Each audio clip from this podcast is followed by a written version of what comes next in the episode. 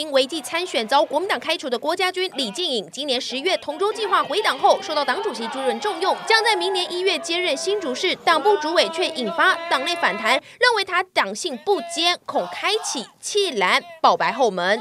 给他一次这个将功折罪的机会嘛？我们希望培育更多年轻世代，一棒接一棒。李静颖回来也代表就是郭董的势力回到国民党。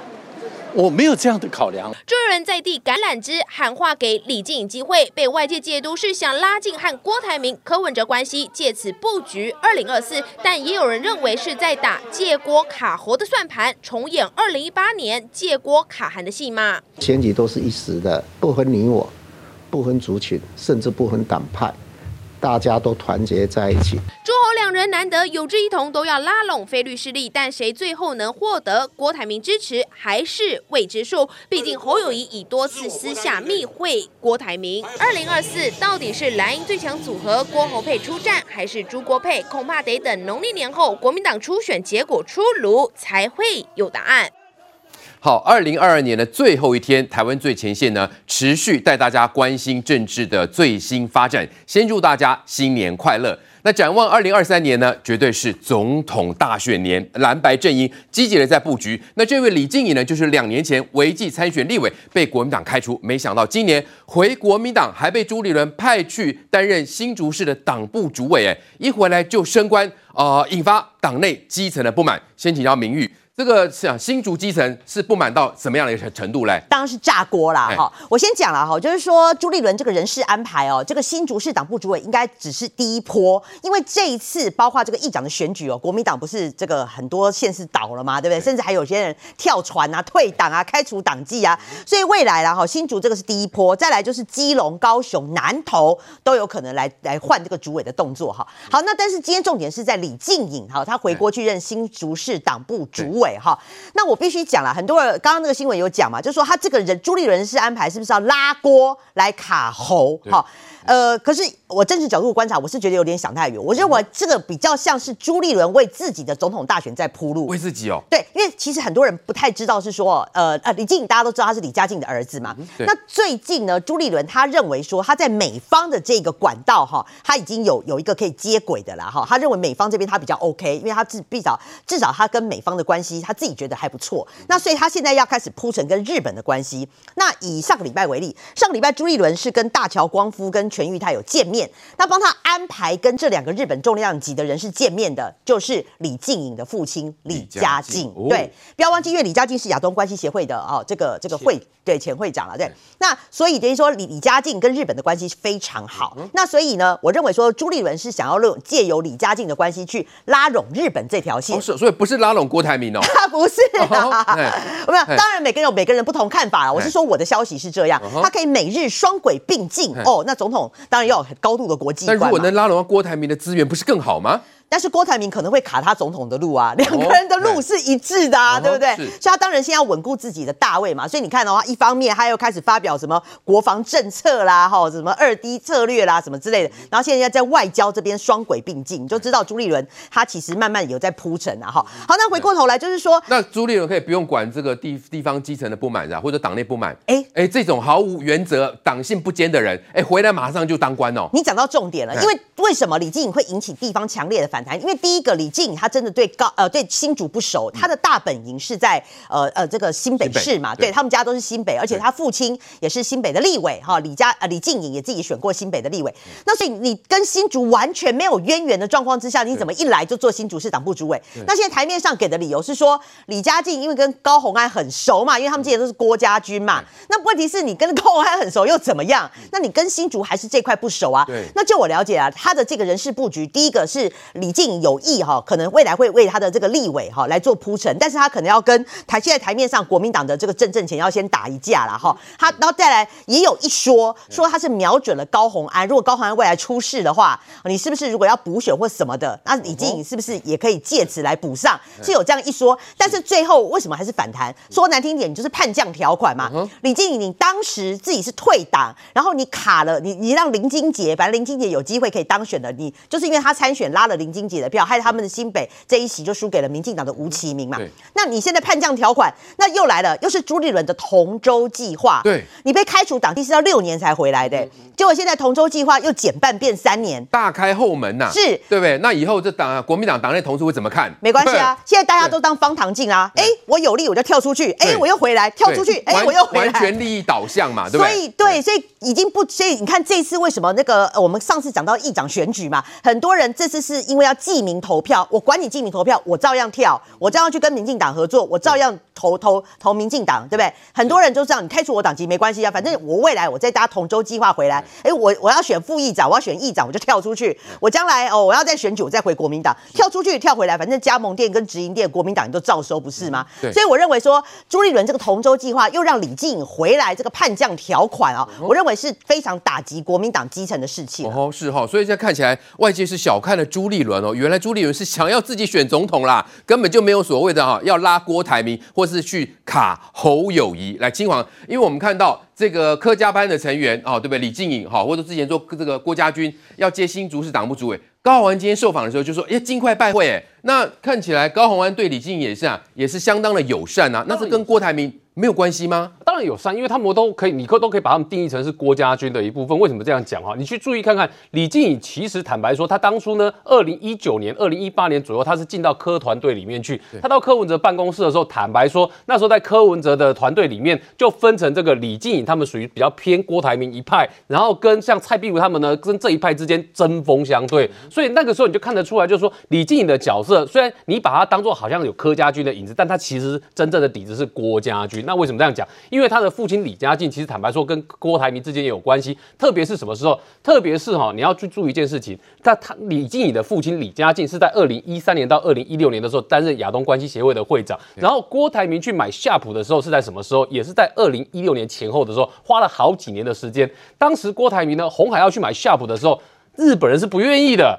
日本的经济产业省当时是持反对的态度，因为日本经济产业省认为说，夏普这个品牌对日本来讲是百年品牌，我好不容易养出来一个代表民族情感的品牌，哎，各位要知道一件事，哎，日本从战败的时候一路到走起来，扶植了整个家电产业，夏普是真的这个过程里面被扶植起来的，所以呢，当时日本的经济产业省是反对由郭台铭他们来买下夏普，当时是主意求日本的产业革新机构来买，所以那时候呢，等于是说透过这个亚东关系协会，透过李家进的角色呢。跟日本的一些政商人脉牵上线了之后，后来打通了之后才，才去沟通这整件事情，然后让他到买得成哦。所以等于说，李家进在里面对郭台铭有没有帮助？当然是有帮助的嘛。所以到后来你看到什么？你看到到二零一九年的时候。这个李家李继你呢，当时候是代表民众党要去选立法委员，那时候郭台铭是大力的帮他站台耶，陪他扫街，帮他站台，陪他造势，甚至出钱出力。但那个情况之下，你看起来他是郭家军还是柯家军？他怎么看都比较像郭家军嘛。然后你再去注意一件事情，当时二零一九年他挂的是民众党，但是到后来你看二零二二年才三年的时间而已，他就又回到国民党的党内。而且各位要去想一件事情呢。对于这个国民党党内来讲，市党部的主委是今天说要任命就任命呢、啊，那是由朱立伦的权力来任命的嘛。所以当他任命李家李进颖去担任新竹市党部主委的时候，他其实某种程度代表一件事情，对于他来说呢，这个是释放善意给郭台铭嘛。然后你再去看一件事情哦，高虹安开不开心？开心呢，大力称赞呢，哎。高鸿安现在党籍是民国民党党籍吗？不是吧？高鸿安现在是民众党的党籍，对，民众党党籍的新竹市市长大力称赞国民党新竹市党部主委的任命，对，这你不觉得里面看起来哪里觉得很怪怪的吗？对，就所以才人家在里面讲哦，我就说这个不叫做蓝白合，这比较像是什么？比较像是朱立伦希望徐在这里面建立跟郭台铭合作的基础嘛。我觉得至少白白阵营，我觉得这个像像一艘船哦，破了一个大洞了。是因为为什么这样讲哈？你去注意看哦，这个对于那个对于这个你讲的白阵营或民众。共党来讲，高鸿安现在行为是跟国民党的市党部之间的感觉像个眉来眼去。讲说市党部不如说是跟李静颖之间眉来眼去嘛，双方看起来有合作关系嘛。那两个的共同点都是背后都是谁？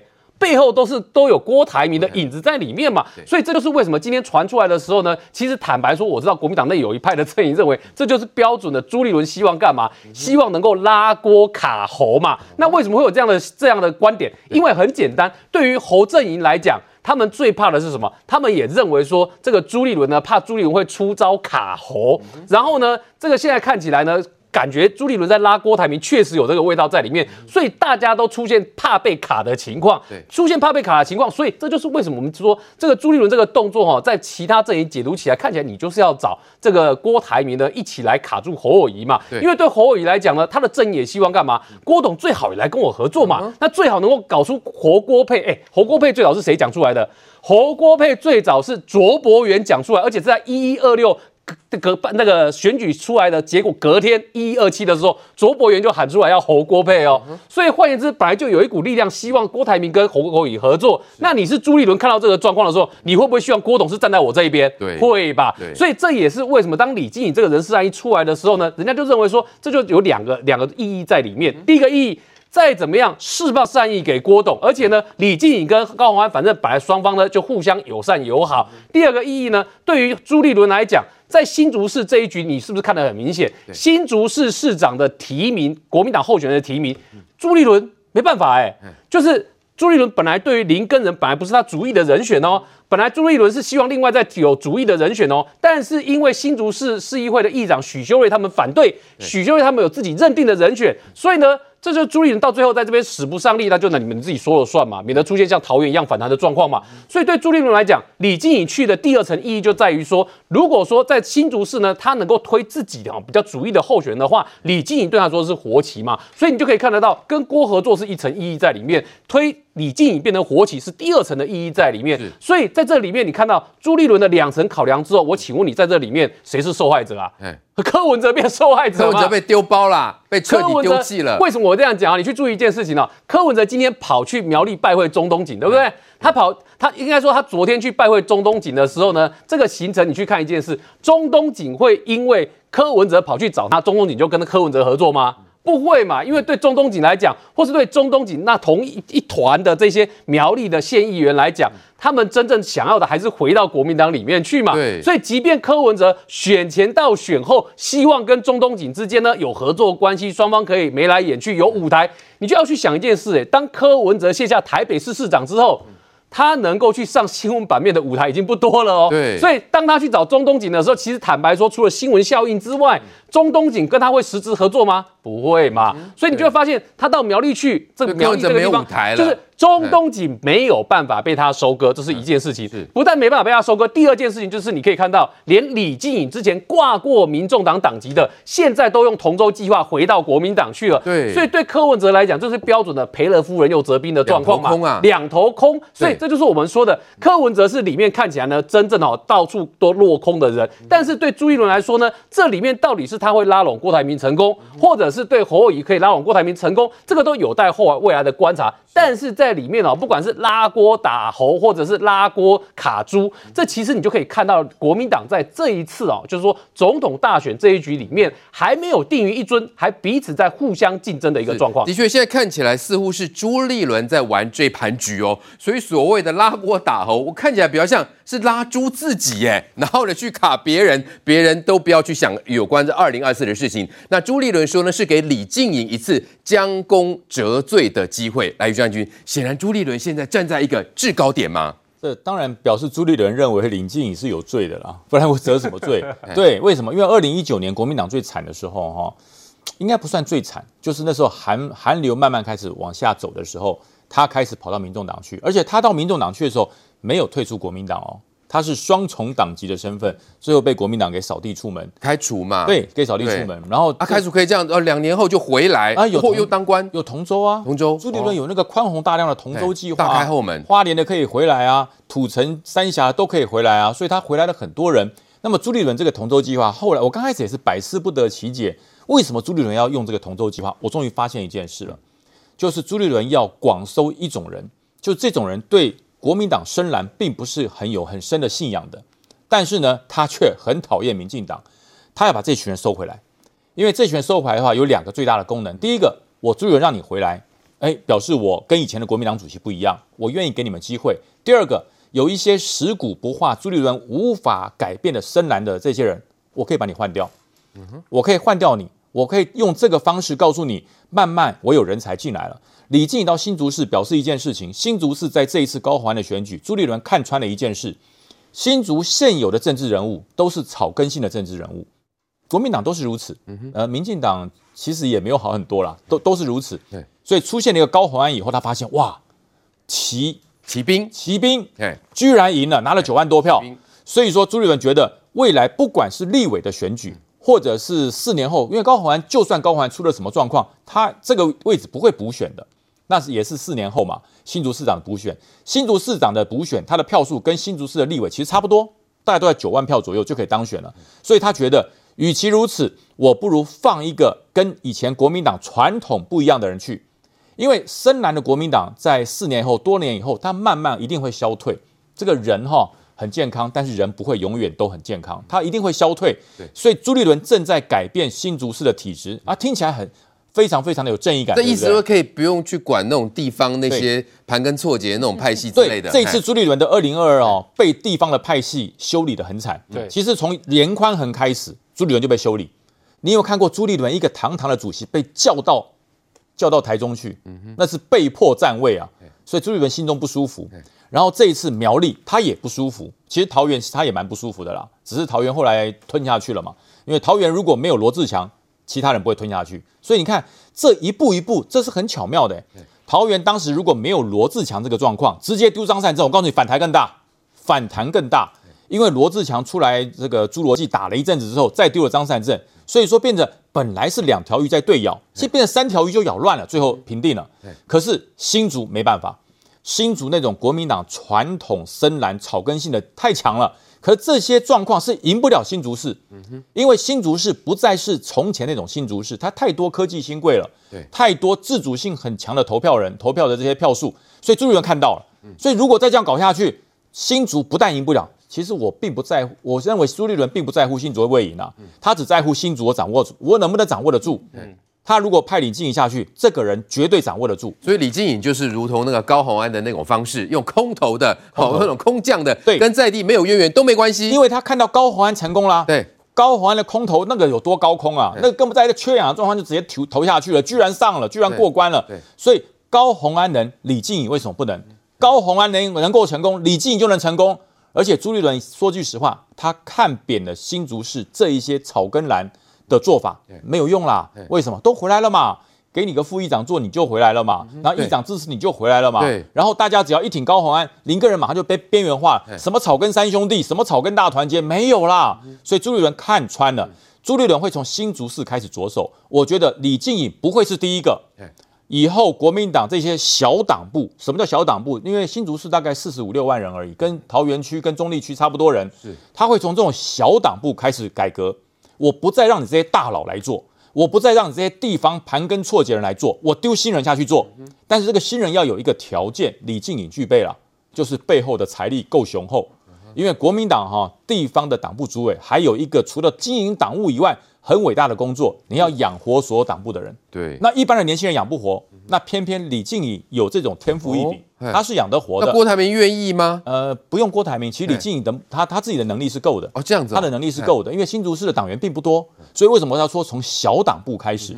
小党部的开支小，不像桃园市，桃园市哇，那个那个一个月没有一百万摆不平的啦。是，那小党部大概十分之一就搞定了。所以说朱立伦开始从小党部改革，然后开始掌握一个、两个、十个，然后影响到六都。我觉得朱立伦这个布局不会太慢，李静颖不会是第一个，大家等着看。过年后还会有很多很多都会出来。那这样郭台铭他还有角色吗？所谓的拉锅是真的在拉锅吗？因为赵少康也说啊，这个郭台铭想选也没有问题啊。你既然有同舟嘛，对不对？也可以让郭台铭回来啊。郭台铭因为二零二零受伤太重，对，所以郭台铭我不认为他会主动表态，他不会像二零一九年年底的那个时候主动表态，然后去跟这个这个蒋经国先生的遗像敬礼，然后拿了一个荣誉状，不会。郭台铭绝对不会。郭台铭这次叫待价而沽。嗯。你姓侯的，姓朱的，呃，科科就先不谈了哈。这两个人，如果你们两个诸侯大战之后产生了很大的摩擦跟火花之后，你们来请我，是我待价而沽，我可以，但是我不会主动说要。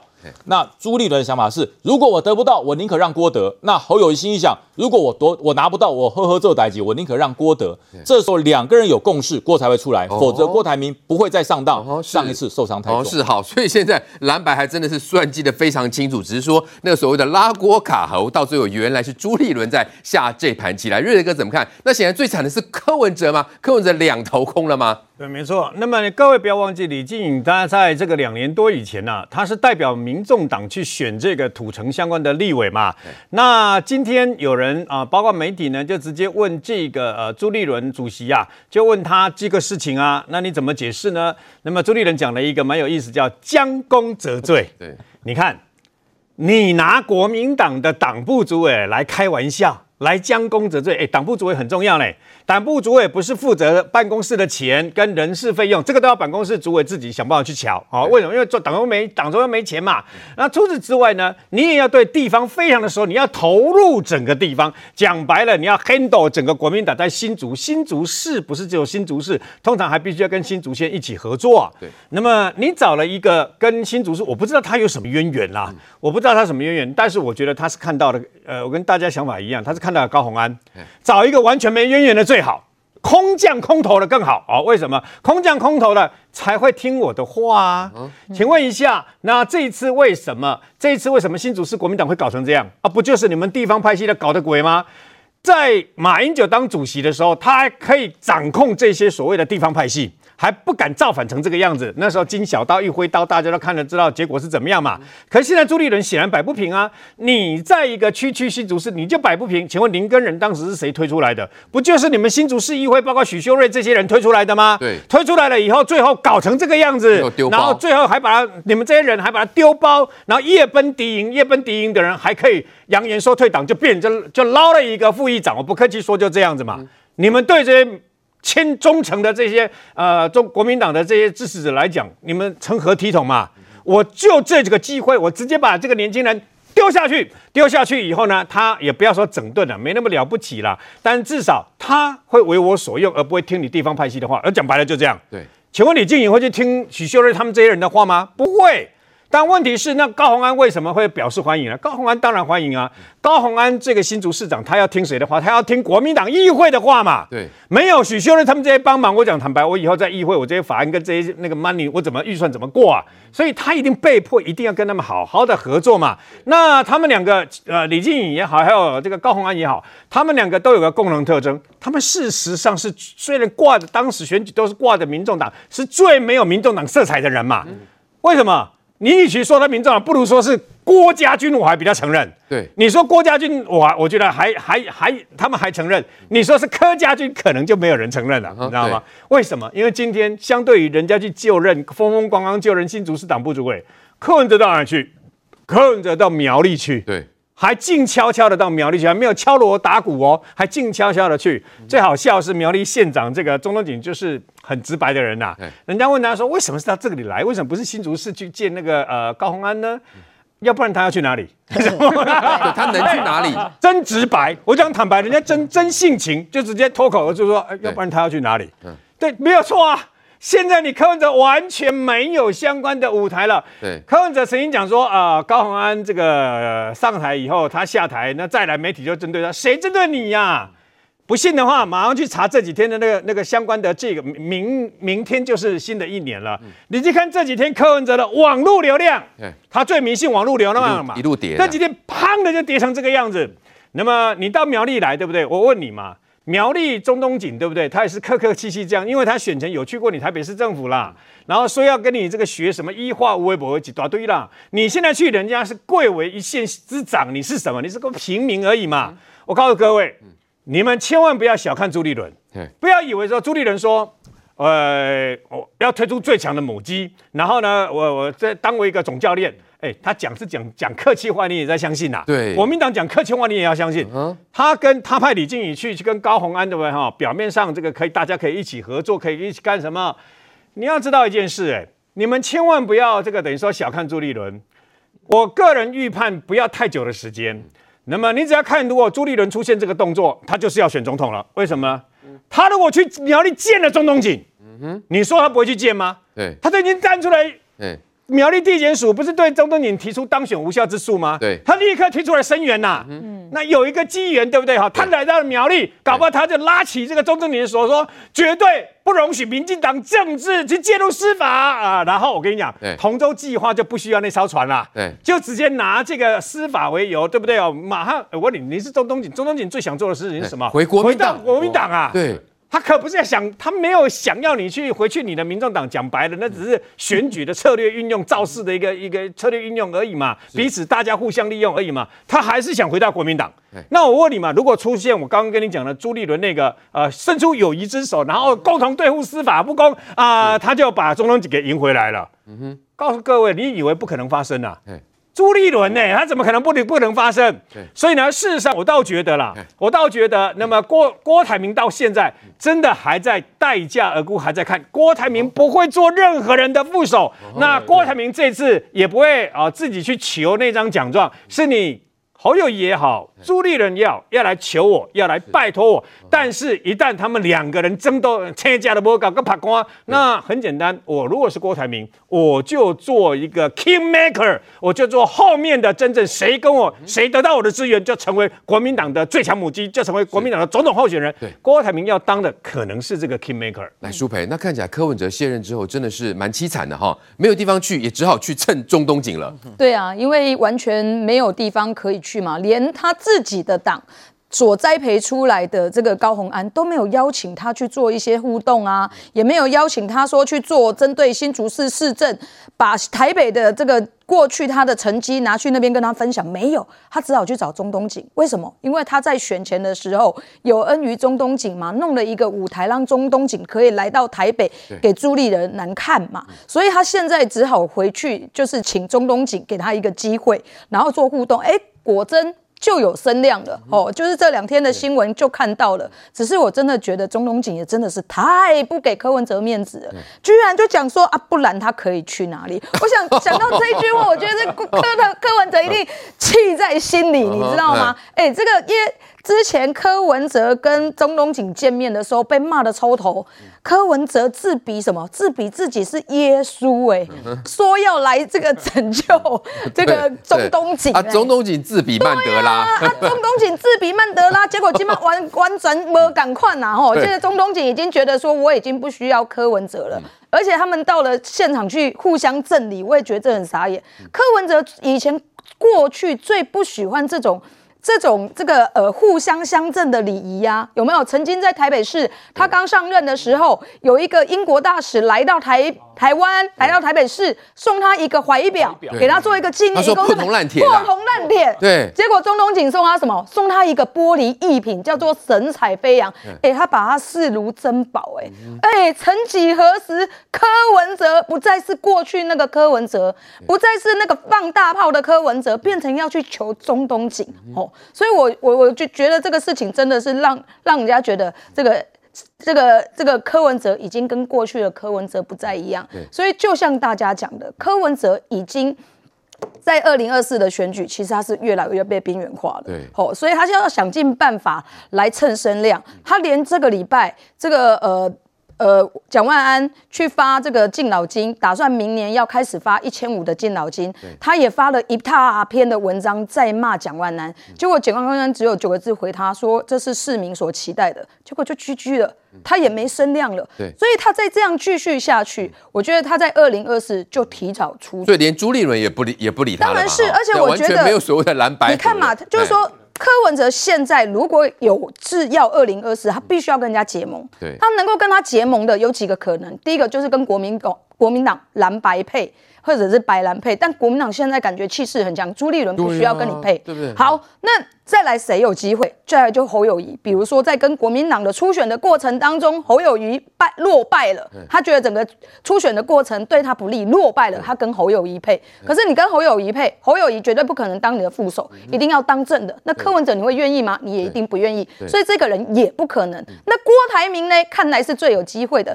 那那连李静颖。这个郭台铭的子弟兵都已经离家出走，而且我刚刚看了一下，李静怡离家出走已经离家很久了。哎，他其实是在去年年底的时候就开始帮朱立伦，他在脸书上帮国朱立伦，然后帮国民党讲了很多的规划，包含朱立伦在安排这个桃园市市长候选人这一局被骂的臭臭头这一件事情，李静颖还大书了一篇文章。帮大家来说服，说说朱立伦的这个安排是非常好的安排，所以这早就已经离开了，哦、不是现在才离开，不是现在朱立伦说哦，我我我这边有一个机会把你找进来，不，是。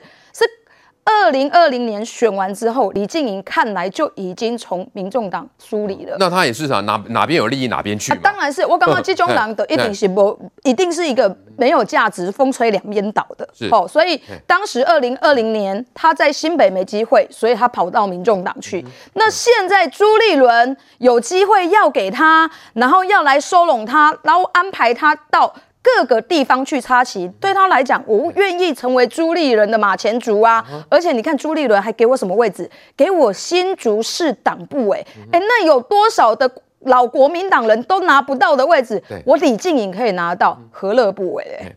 好，这个高虹安办公室这个前主任黄惠文呢，昨天呢在 Podcast 开节目，哎，叫做小兔账本，原本是非常低调，怎么突然变这么高调呢？休息会，马上回来。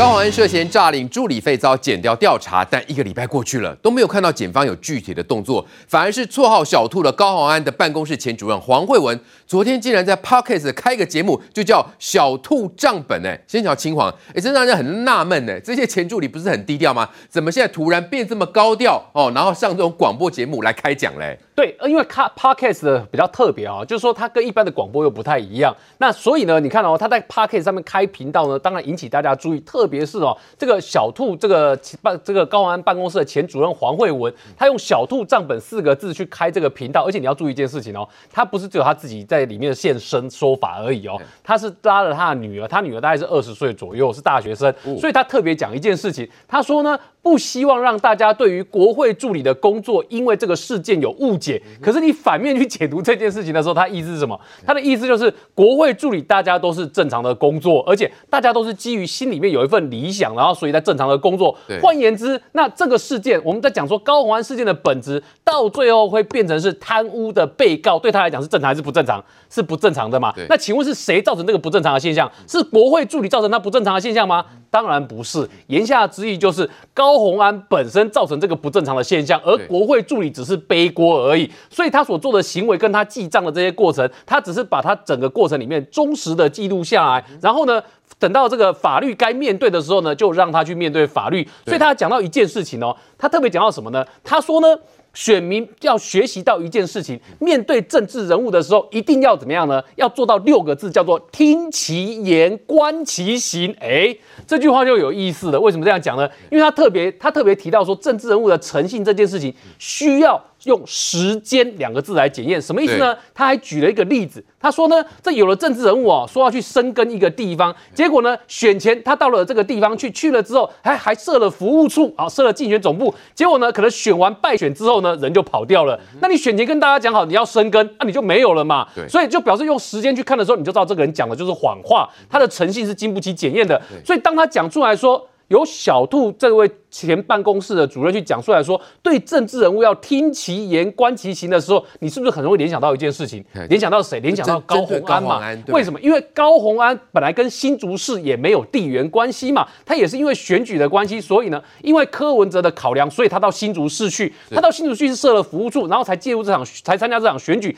参加这场选举了之后呢？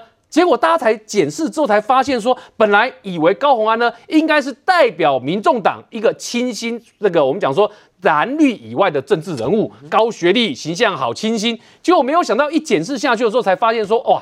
因为你去听一件事情，这个小兔主任呢，应该本身也是具有相当理想性，因为他特别有讲到，他以前也是媒体的记者出身啊。那他很感慨一件事情呢、啊，他感慨什么事情呢？他感慨说，小兔账本竟然点阅的人数比他以前写过的独家报道都还要多。对，那为什么他要去讲这个事情？他说很显然就是高红安因为前后有反差，大家本来认为说他形象应该好，就没有想到他的账本呢，让大家一检视之下发现，你竟然有内账外账，然后到最后减掉呢，对你是用贪污罪用被告的方式来。来这个来办理，所以这就是造成一个说，人家他他的心里觉得说，原来政治人物检视之后发现说，可能跟你之前事前想的不见得是一样的，所以他才会用听其言观其行来形容。所以大家现在观察的指标是这个小兔账本呢，就是小兔助理他之后会不会讲出更多的内幕？然后他当他自己这样讲，对，他说呢。他希望把这个频道定位成是亲子频道，他不要讲太多政治。哦、但是是，但是他呢又讲到一件事，他说，但是可能偶尔哦，他还是会讲到一些当时的一些政治上的事情啦。所以呢，他讲的偶尔跟当时政治上的事情和国会里面发生的事情究竟是哪些事？这个就当大家听了之后呢，会觉得说，哦，那之后他所讲出来的事情也是高虹安办公室的事情嘛。特别是各位在讲一件事情哦。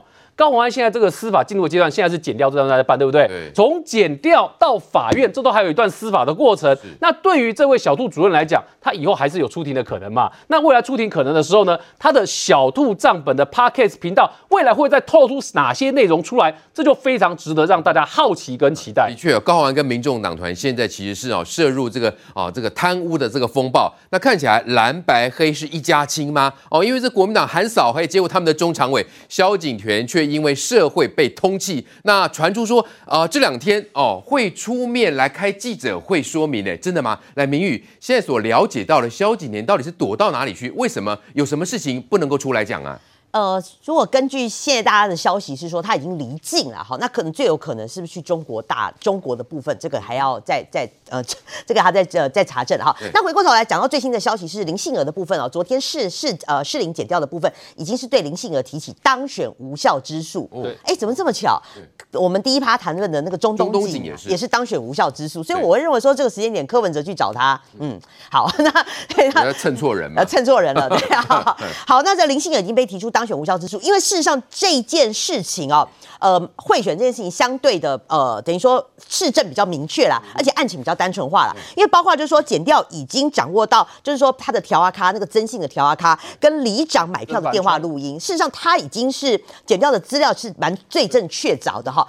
那还有几个疑点是说，因为那个林杏儿讲的云淡风轻嘛，就讲说啊，那个征信调啊咖哦，就就是一般的调，就国民党的党工，那怪啦，这个征信调啊咖他是国民党。市北区的这个党部的执行长，哎，他是执行长，哎，那个地方有四个议员，哎，他怎么不帮其他三个买？那怎么独独只帮那个？昨天我跟张思刚同台嘛，张思刚也说，对啊，啊，伊娜没有帮我买，哈，这这个还就直接帮林杏儿一个人买，这个就说不过去嘛。为什么你这个是市北的执行长哦？那独独只帮你买，好，那当然更上游的就是今天最大咖就是这个萧景田嘛，好，那其实外界就是有一点疑虑的是说，因为事实上贿选这件事情，其实如果以萧景田，他其实可以跟高虹安请教啦，他那个律师哦，如果一个晚上花九十万的话，你可以找到一个好的律师啊，可以。变为罪，好，甚至说你可能就说关也不会关太久，是啊，那为什么？他为了这种很轻的这种为罪，那你宁可要畏罪潜逃吗？而且还这样联想啊，一个中常委，国民党中常委，还是国民党以前的那个彰化县副议长，还是他的党部主委，你竟然跑到变成一个通缉犯？对，这国民党干没快吗？啊、所以大家百思不得其解。而且他是我们北投非常有名的一个温泉的董事长哦，嗯、你一个董事长，你那个旗下的事业这么的大，你又是国民党中常委，你为什么要为了一个可能是为罪的部分，你竟然要搞到变成通缉犯？那现在当然合理有三个三个理由啦。第一个理由是不是说萧景田他可能自己本身对这件案子还没有准备好，所以他可能要找律师好要来帮他这个做沙盘推演，等他准备好再来再来出来应对。所以他说他这几天会出面嘛，所以他可能要找我建议他去找高红安啊那个九十万的律师去找一下了哈。那第二个是不是说这件事情他发现已经是罪证确凿？那，毕竟他六十八岁了，那再怎么为罪，那是不是如果到最后要进去关，他可能？不太想啦，对对不对？第三个传出最新的消息是说，这件事情是不是有可能会案外案？因为哈，我举一个例子啦哈，就是说上个月哈，在新北市也是检调去查贿选，就去那个调啊咖，本来需要收现金的，就搜出了一把枪，所以就衍生出另外一个案外案出来。那当然了，就是说现在有传出说这个是不是萧景田还设了案外案，所以他觉得哦更短掉，要不然大家会觉得说，其实你贿选的话，这件事情你找好一点的律师，或者是说。呃，这个是法官的心证问题嘛？你都有可能，你话讲的过的话，也许你就把它全部推给这征信的调啊咖。对。那所以搞到现在一个堂堂的国民党中常委变成通缉犯。对。我觉得朱立伦你还不处理吗？嗯，是的确。来，瑞哥，这把火会烧到谁呢？烧到朱立伦，还是说烧到现在要选立委的王宏威呢？我觉得，那么萧景田这个事情啊，不单纯啊。为什么呢？萧景田花了这么几十年的时间洗白。从年轻时候卷入这个所谓的杀警弃尸案，然后因为这样判刑去坐牢，然后后来一步一步好不容易选举选举选举，我就讲过他还出了一本书叫《厚道》嘛。然后他娶太太的时候，那个红毯是从铺了两百多公尺从隔壁这样子娶到他家里来，然后想尽办法又选立委，又当副议长，然后又当了国民党的彰化县党部主委，又当了中常委。他何苦为了这么一件所谓的出资啊？如果真的有的话。哦，如果真的有的话，出资所谓的贿选案，那因为这样子几天不见面呢，几天就消失无踪了。如果要如果有有人外传说他已经那个出境，那更匪夷所思。对，如果按照我们所了解的萧景田，他是不会这样做，也不必要这样做。显然这件事情，那但是问题是这几天萧景田都没有出来，他们也联络不到他，那也没有到党部去上班，显然。可能还有案外案哦，我觉得如果单纯是这一件啊，这个检调单位在办的所谓的林杏娥的这个疑案，林杏儿当然喊冤啦，说他没有啦，还跟萧景田这些人相关的人切割嘛，还说萧景年萧景年不是他干爹嘛，那么问题就在于。那么到底怎么样？这由检调单位去办，该起诉的起诉。现在检调都已经提起当选无效之诉嘛？是。重点不在这个地方，林杏儿的部分反而比较单纯，那是议员呢有关被卷不小心卷入这个呃这个桩脚相关的贿选一案。但问题是萧景田他是中国国民党现任的党部主委，外加是这个中常委，你不能再一句说不可呃什么呃政治不能介入司法，然后不能这个选择性办案，你买给他公家。我不选不听家，如果这是政治介入司法选择性办案，萧景田早就应该出来喊冤来痛掉这个司法不公，痛掉民进党的不是吗？他为什么这几天都不见？这不是大家认识的萧景田，除非这件事情背后另外有我们不知道的事情哦，媒体还没有报道出来的事情嘛。对，除非是这个样子嘛。那你身为党主席的这个朱立伦，这个等级你不能随便 随便就算啊。朱立伦今天去找了一个啊，这个新北市土城选立委的年轻人来到了新竹市当党部主委，然后说要将功折罪。请问一下，你不要忘记一件事哎。虽然没有错，我们是鼓励人做错事情要勇于面对，浪子回头。但你的党部主委也不应该是更生人服务中心呐、啊，对，对不对？对，你的党部主委这些人，好多全部都是更生人嘛，都是有前科的嘛，对，对不对？然后还要提名有前科的人去当这个相关的这个等于说议长嘛，是。所以呢，我觉得萧景田这个案子非比寻常。然后这件案子到底会？后来会影响到多大？那就看萧景田，那么这几天会不会出来？还有，那么检调单位到底是在办什么案子？是的确，哎，苏北说到台北市买票，大家觉得不可思议，嗯，怎么可能在台北市会有这种情况呢？以以前都是那种呃比较中南部啦、外县市等等。那因为其实之前黄子哲就说了，哦，他说党内初选输给林信儿就是指控舞弊啊，哈，他说这个初选买线大选买票，不信公道换不回，显然其来有自喽。对啊，所以你看，这其实是国民党自己内部在初选的时候就发现有这样的问题，但国民党那时候没有处理，没有嘛？那时候党主席就是朱立伦啊，黄子哲都是他们党部的重要的发言系统之一，他们讲的话有没有被听到？完全没有被听到嘛，所以你看他大选之后，一定更是大张旗鼓的介入嘛。而且你知道吗？国民党的中常委，哎，你想想看，如果民进党的某一个中常委帮民进党的某一个议员，如果出这一件事情，国民党会怎么讲？连连这个吴怡农都莫名其妙被这个呃黄鸿威。指控是黑道小弟，哎，都已经是那么远的关系，只是同党的同志，只是前后任的主委就被指控为黑道小弟，哎啊！如果这一件事情发生在国民党，国民党没有要搞完搞完嘛，对。不对？那今天王宏威有说什么吗？王宏威说，哎，那个他自己要面对司法，然后呢，他现在已经出境，而且还被通缉，你连一句重话都不敢讲，你连敢叫你现在自己涉入这个贿选的这个林杏儿出来面对，你都不敢讲哎，所以我觉得国民党怎么可以这样子两套标准，自己可以做更生人的服务中心，然后对于民进党莫名其妙去抹黑吴怡农，然后说吴怡农是黑道小弟，不同不可以两套标准嘛？而且我觉得最最最让我觉得讶异的是说。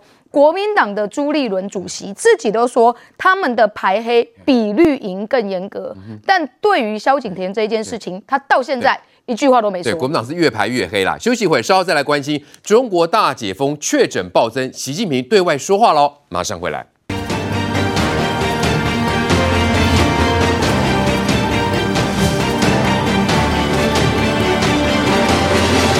中国疫情大爆发，死亡率非常高。那么外媒呢？这个《纽约时报》就报道，他说呢，北京一名医生透露，最近他跟同事收到一张纸条，要求医生在开立死亡证明的时候，要避免提到是因为重症肺炎所导致的死亡。所以于将军，我们看到他们现在是不是透过造假的方式来试图降低死亡率呢？这种造假的方式，全世界只有中国做得出来。因为他对于人命的珍惜，哈，那不是我们可以想象的。就是他就说人都会走嘛，那你走的那个理由不要写新冠肺炎。他现在连新冠肺炎名字都改了，叫新冠新冠感染。这感染是什么东西啊？所以他就一直在调整。所以今天习近平讲的话，这这更有趣了。他说我们哈，因为优化防疫的作为哈，所以我们要让人民的生生生命财产跟身体受到保障。然后呢，我们要减少疫情对经济的伤害，所以我们就开放。哇，这是吓死全世界！因为全世界本来在讲说，你中国要开放，我不是希望你开放打合格的疫苗，对，让中国的集体免疫力产生建立之后，然后我们可以呃，因为因为中国是整个 COVID-19 的起源地嘛，对，如果你起源地你没有做好整体的这个防疫作为管控，降低所有的这个这个感染率，提升免疫力。哇，那你的病毒会不断的改变呢？对，因为你人多啊，你想想看，别的地方几千万人，他这是十四亿人，那个多可怕！而且呢，最可怕的是，马上春运要到了。这中国的春运哈、哦，被号称为人类史上最大的人口移动事件。那这个移动有多可怕？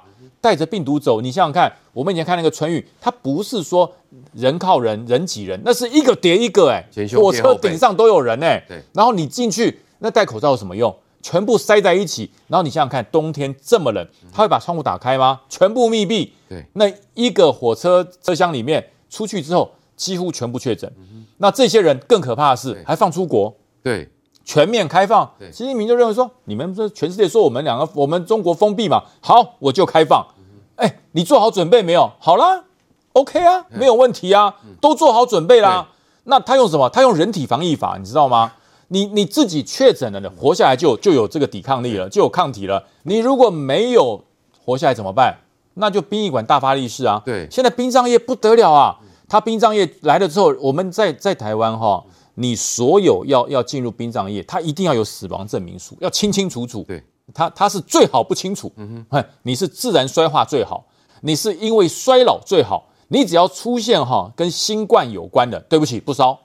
对，哎，不烧。所以怎么办？他直接改，哎，他可以直接改，他就是告诉你，你回去改一改，换个我就帮你烧。是，所以这整个防疫，这不叫荒腔走板，这叫做触目惊心啊！对，而且最主要是你那个你要通关，海关通关，对，一架飞机里面的人，如果有有几个中国的同胞在里面，我全飞机吓死了。所以我觉得。一个习近平的防疫漫不经心，一个所谓的人体防疫法，一个政治防疫法，害惨了全世界。所以今年这个农历年哦，大家真的要非常。那个解封跟开放的前提是要你的疫苗施打率要达到一定的比例，才能够开放。来，苏培，我们看到啊、呃，习近平说哦，最大程度守护，然后最大限度减少。看起来习近平的话要倒着看呢，没有防护，然后说减少其实是增加一，嘿。